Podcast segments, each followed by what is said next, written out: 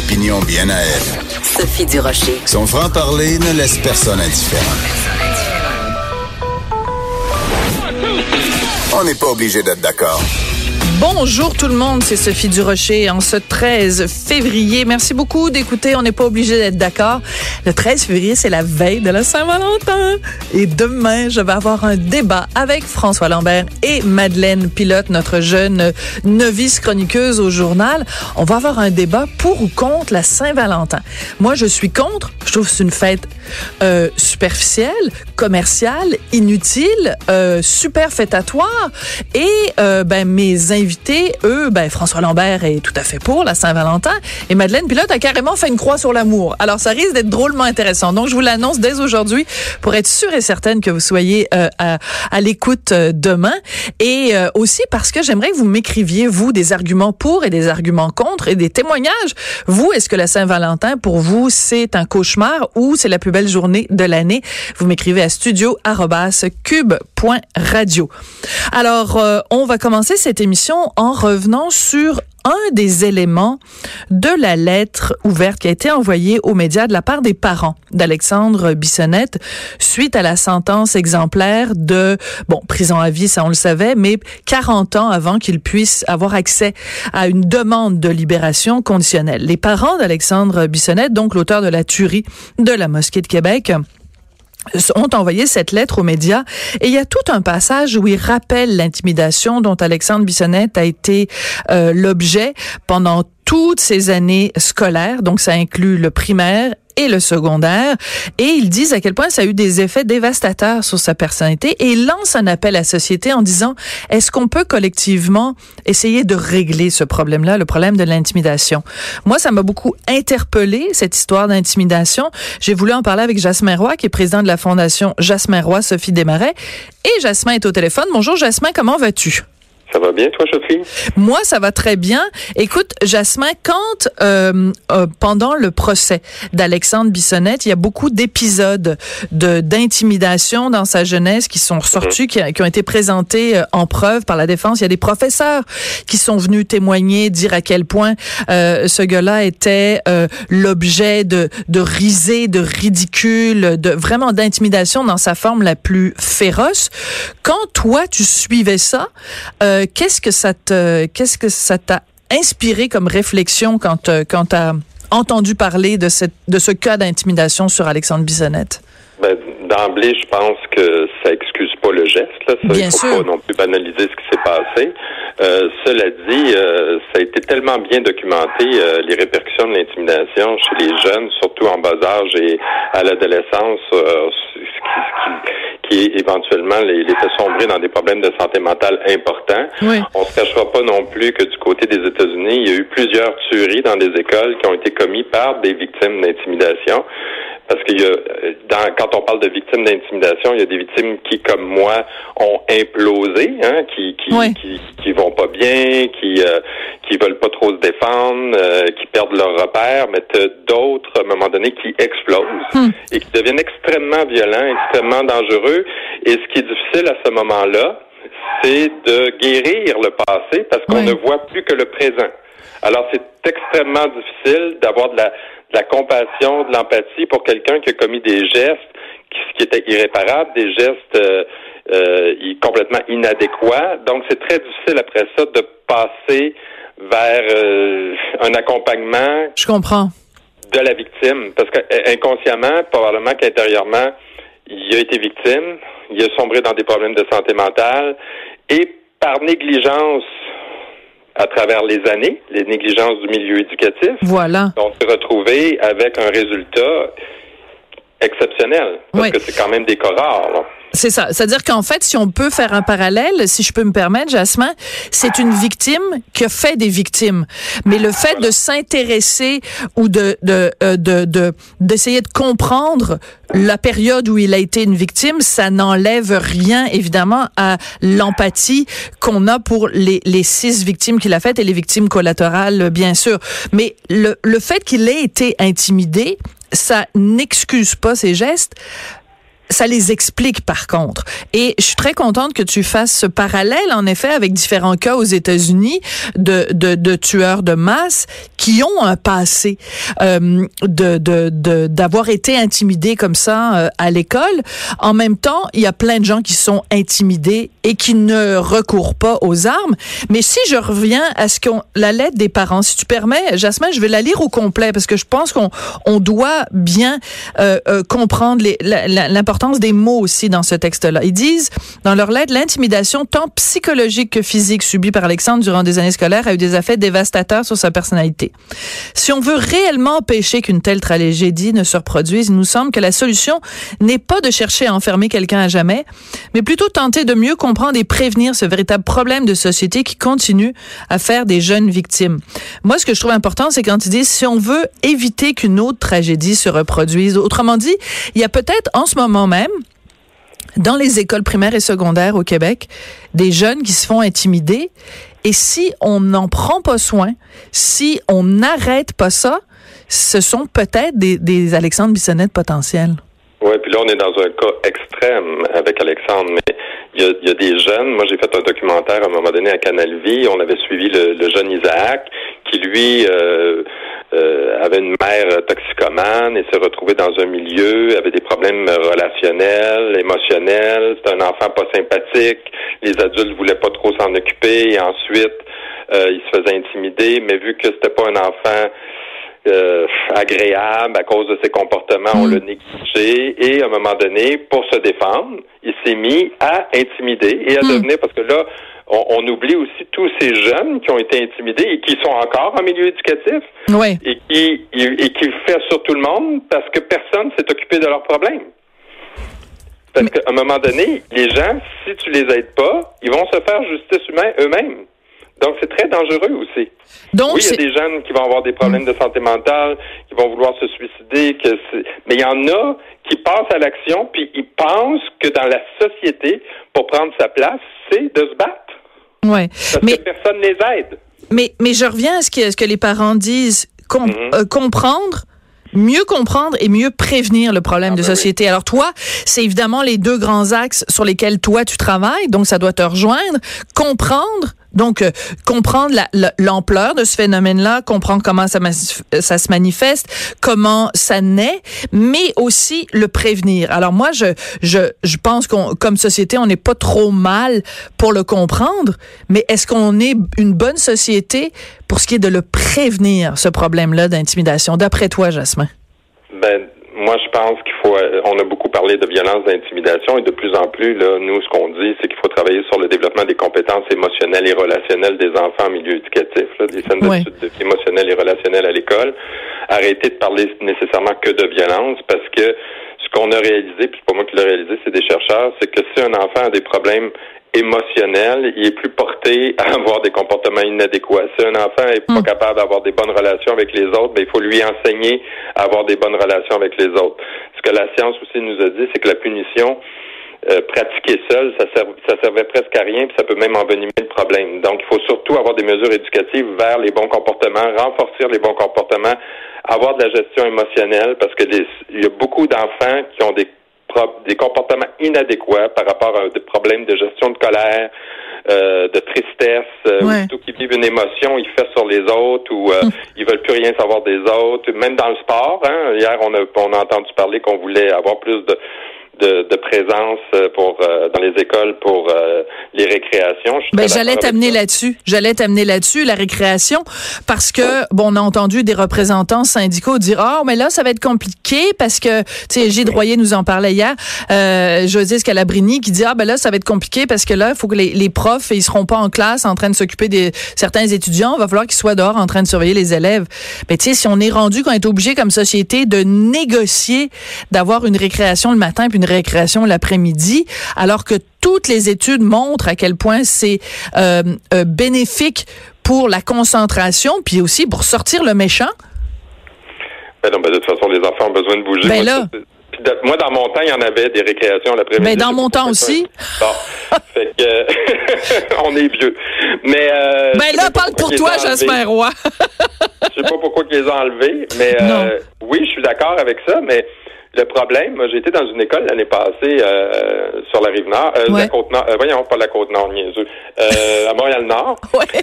Puis, euh, puis euh, ils ils voulaient faire bouger plus les jeunes, fait qu'ils ont mis en place des équipes de soccer. OK. Parfait. Puis il dit, on n'a jamais autant géré de problèmes relationnels que Hein? depuis qu'on a mis ça en place. Pourquoi? Parce que on n'apprend pas les bonnes relations dans le sport. Donc, tu as des Hmm. mauvais perdants, tu as des gens qui veulent pas avoir tel jeune dans leur équipe parce qu'ils le trouvent pas assez bon, tu as des jeunes qui veulent pas être avec des filles parce que les filles sont pas assez bonnes selon eux. Donc, tu, tu- là, y a, oui, le sport à l'école, j'ai pas de problème avec ça, mais il faut qu'il y ait un volet émotionnel et relationnel parce que tu peux pas juste dire bouger. Faut que tu leur dises, ben, on va bouger, mais dans le respect de l'autre, on va bouger Ouais. aussi dans la gestion de nos émotions parce que dans le sport, oui, il y a des gagnants, il y a des perdants, mais t'es pas obligé de, de rire de ceux qui perdent, t'es pas obligé de, de, de, de, de, pogner les nerfs si tu perds. Il y a une façon de gérer ça, là. Ouais, mais euh, je veux revenir un tout petit peu en arrière, Jasmin, parce que au tout début, tu nous as parlé euh, du fait que bon, il y y a le phénomène de l'intimidation, mais il y a tous les gens tout autour.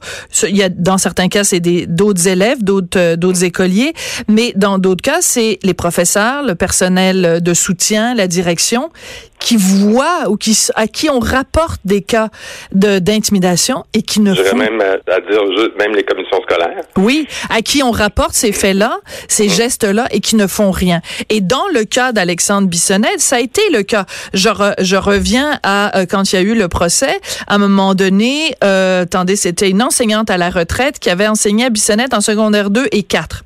Elle dit, après les événements, qu'elle se couchait le soir et que son cœur battait dans son cerveau parce que euh, elle se disait, après tout ce qu'Alexandre a enduré, je me disais que je ne peux pas me taire. J'aurais dû, j'aurais dû, j'aurais dû. Trois fois, elle a dit j'aurais dû intervenir davantage. Je pense qu'il y a comme un message qui, même encore aujourd'hui en 2019, ne se rend pas. On ne peut pas respecter la loi du silence en ce qui concerne l'intimidation. Comment ça se fait que les administrations, parce que les parents d'Alexandre Bissonnette l'ont dit à toutes les étapes, ils sont allés voir les directions scolaires pour dire notre fils se fait harceler et les gens ont rien fait. Ouais, puis ça, je, je sais pas si les gens ont rien fait. Euh, C'est sûr qu'il y a eu un changement là, dans les dix dernières années, là, mais même pas dix. Là, Oui, mais est-ce que c'est suffisant, Ja- Jasmin? Non, c'est pas suffisant encore. Euh, on voit des améliorations, c'est certain, mais maintenant, il faut aller plus loin. Il faut travailler sur des mesures éducatives. Il faut vraiment, euh, il faut intégrer les apprentissages socio-émotionnels dans le curriculum des écoles. Et ça, ça a été démontré parce que de toute façon, les compétences du 21e siècle, selon l'OCDE puis euh, l'UNESCO, ce sont les compétences émotionnelles et relationnelles. Puis si t'es pas capable, euh, puis ça, ça veut aussi apprendre aux, aux jeunes à débattre, à partager des idées qui qui sont pas les leurs, euh, Ouais. sans nécessairement Et dénigrer l'autre de façon personnelle. Ça fait partie des apprentissages socio-émotionnels. Ouais. Donc, tant et aussi longtemps qu'on on mettra pas dans les curriculums des écoles euh, cette, cette volonté-là, mais quoique le ministère est beaucoup est beaucoup axé vers ça maintenant, mais il faut faut renforcer, il faut il faut former aussi. Garde Sophie. Lors du grand forum là, du plan d'action concerté des libéraux, on était supposé de revoir la formation au maître. D'accord. Ça n'a pas été fait. Je pense que depuis de, de- de mémoire, je pense que depuis 2006, on n'a pas revu Hmm. la formation au maître. Puis la recherche nous a dit que 80% des enseignants ont pas de formation initiale pour contrer la violence et l'intimidation à l'école. Mais ça en même temps. C'était en dans même- le plan d'action concerté. OK. Ça pas été fait. OK, mais je vais faire l'avocat du diable, OK, deux secondes. Euh, Oui. Quand tu es un prof, euh, je comprends que, bon, dans, dans, pour des raisons syndicales et tout ça, il faut que tu aies des formations, puis des trucs et des machins et tout ça. Mais en toi puis moi, il y a aussi le gros bon sens, là. Je veux dire, est-ce que tu as vraiment besoin de, de, de, de faire un stage de trois semaines pour savoir comment euh, gérer une chicane entre deux, euh, entre deux élèves dans une cour d'école? Non, mais si tu veux travailler de façon universelle à prévenir les Ouais. comportements ina- inadéquats, il faut qu'il y ait de la formation sur les apprentissages socio-émotionnels euh, à l'université au maître. Puis oui, on peut le faire de façon en formation continue, euh, mais tu sais, moi j'ai rien contre les syndicats, mais euh, tu sais des fois c'est un peu leur job aussi de se braquer puis de dire ça va être com- compliqué à chaque fois pour avoir de l'argent. Mais euh, à un moment donné aussi, comme tu dis, il y a le gros bon sens, il y a Mm. l'intention. Euh, moi souvent je dis arrêtez de vouloir chercher des programmes, travailler sur l'intention pédagogique, ça coûte rien. C'est quoi l'intention de notre milieu? Qu'est-ce qu'on veut faire pour améliorer la situation dans notre milieu? Ouais. Ça, ça coûte rien. Puis t'as pas besoin toujours de programme. Là. Ben oui, c'est ça. Des fois, ça peut être juste euh, une, une, prise de conscience. Je reviens sur ce que tu disais tout à l'heure. Tu disais que euh, ce qui était important pour euh, le, le, dans le milieu de l'éducation, c'était des compétences de développer des compétences émotionnelles et, et, parmi, relationnelles. et relationnelles. Et parmi ça, tu donnais quelques exemples. Tu disais apprendre à débattre et euh, apprendre à écouter le point de vue de l'autre. Je fais juste une parenthèse un petit peu ironique et un tout petit peu cynique parce que c'est un petit peu ma marque de, marque de commerce. Mais tu sais, récemment l'Alliance des professeurs qui refuse, qui désinvite Nadia El Mabrouk parce qu'elle pense pas comme eux c'est pas beaucoup, beaucoup, euh, puis c'est des professeurs, là, euh, c'est pas beaucoup, on n'est pas beaucoup dans le entre guillemets, apprendre à débattre, ni dans le écouter le point de vue de l'autre et, euh, et euh, apprendre à écouter euh, des opinions qui sont différentes des nôtres. Dirais que la recherche dit qu'il faut être des modèles positifs. C'est voilà. sûr qu'ils n'ont pas été un modèle positif à ce, à ce niveau-là, parce que les jeunes, ça a été démontré aussi, font plus qu'est-ce qu'on fait que qu'est-ce qu'on leur dit de faire. Fait que soyons des modèles, mm. soyons capables de débattre, soyons capables de, de, parce que ça, ça fait aussi partie des apprentissages socio-émotionnels, de dire ben, écoute, cette personne-là a telle ou telle croyance, cette personne-là a telle ou telle réflexion. Maintenant, comment je fais pour débattre avec cette personne-là sans la traiter de stupide, de niaiseuse, parce que c'est souvent ça qu'on fait. Hein. Les gens qui sont pas capables de débattre, ils, ils font des attaques personnelles. Ouais, ou la traiter. Ouais, au oui. lieu de dire je ne partage pas tes idées. Ouais. Et ça, ça crée des conflits dans les écoles, ça crée des conflits, euh, ça peut aller jusqu'à l'intimidation. Donc, c'est important de leur apprendre ça aussi. Ouais. Euh, tu dis euh, les enfants euh, font plus ce qu'on fait que ce qu'on leur dit de faire. Et je trouve que la ouais. nuance est très importante. C'est l'importance d'être des modèles. Oui. En même temps, quand tu regardes certains parents se comporter, la rage au volant, euh, se lancer des insultes sur sur Twitter, sur Facebook. Euh, les gens, euh, les parents gérants d'estrade quand leur enfant euh, joue dans différents sports amateurs, qui sont là puis qui crient des insultes à l'équipe adverse quand ils sont dans les estrades. tous ces parents-là sont responsables de ne pas être des bons modèles pour leurs enfants aussi, là. Oui, puis en plus, euh, la recherche nous a démontré qu'il fallait décloisonner l'école. C'est que l'école peut faire son bout, c'est vrai, mais si dans le milieu familial ou dans le milieu social, c'est toxique, mm. ben, l'enfant, par amour pour ses parents, souvent, il va adopter des comportements toxiques. Parce mm. qu'il veut se faire aimer, il les aime, puis il pense que c'est ça être un adulte.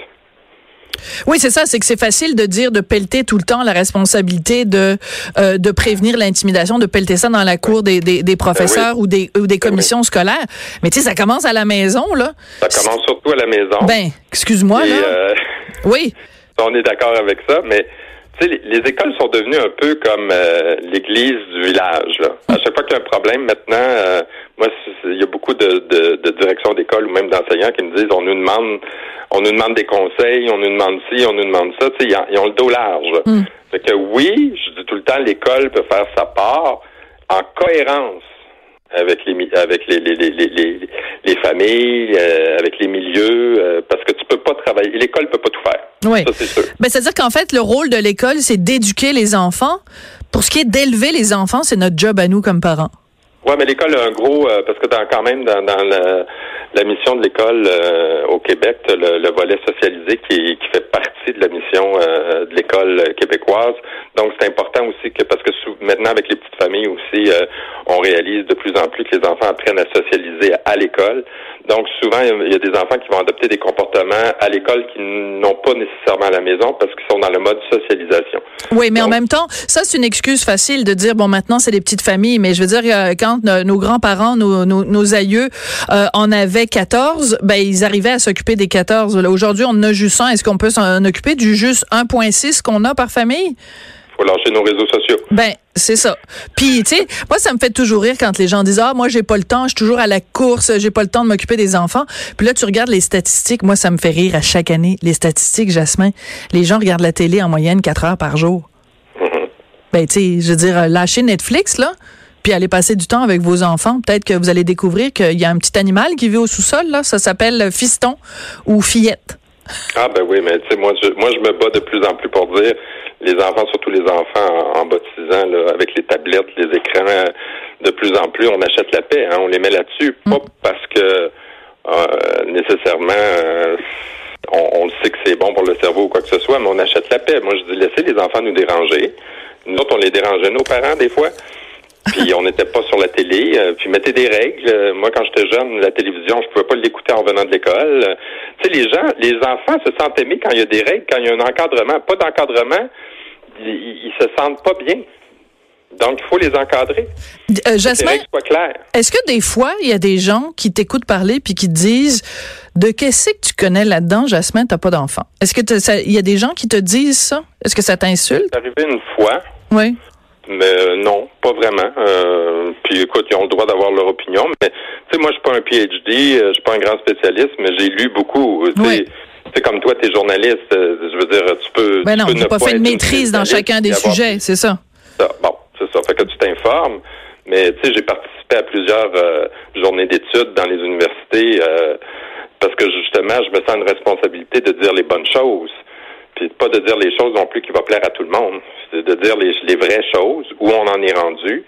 Euh, puis j'essaie toujours de bien représenter les gens qui souffrent, parce que je sais qu'il y en a qui souffrent encore. Donc mm. oui, d'être un peu plus virulent quand il faut être virulent, puis d'être un peu plus euh, un peu plus doux quand vient le temps de dire ben il faut trouver des solutions. Ouais. Ben écoute, c'est toujours un plaisir de te parler, Jasmin. Continue euh, ton combat, ton euh, ton cheval de bataille pour euh, prévenir euh, l'intimidation. Merci beaucoup d'être venu nous parler aujourd'hui. Ça me fait plaisir. À la prochaine. Merci. À la prochaine, Jasmin. Jasmin Roy, donc, qui est président de la fondation, fondation, pardon, décidément, la fondation Jasmin Roy Sophie euh, Desmarais, puis il revenait donc sur euh, ce paragraphe quand même crucial dans la lettre ouverte aux médias signée par les parents d'Alexandre Bissonnette. Au retour, on va parler des milléniaux. Drôle de bubite, cette affaire-là, des milléniaux. Mais vous en avez peut-être dans votre sous-sol. Allez voir. vous allez peut-être découvrir mais surtout, restez là parce qu'après la pause, on parle des milléniaux et de leurs caractéristiques. C'est assez particulier.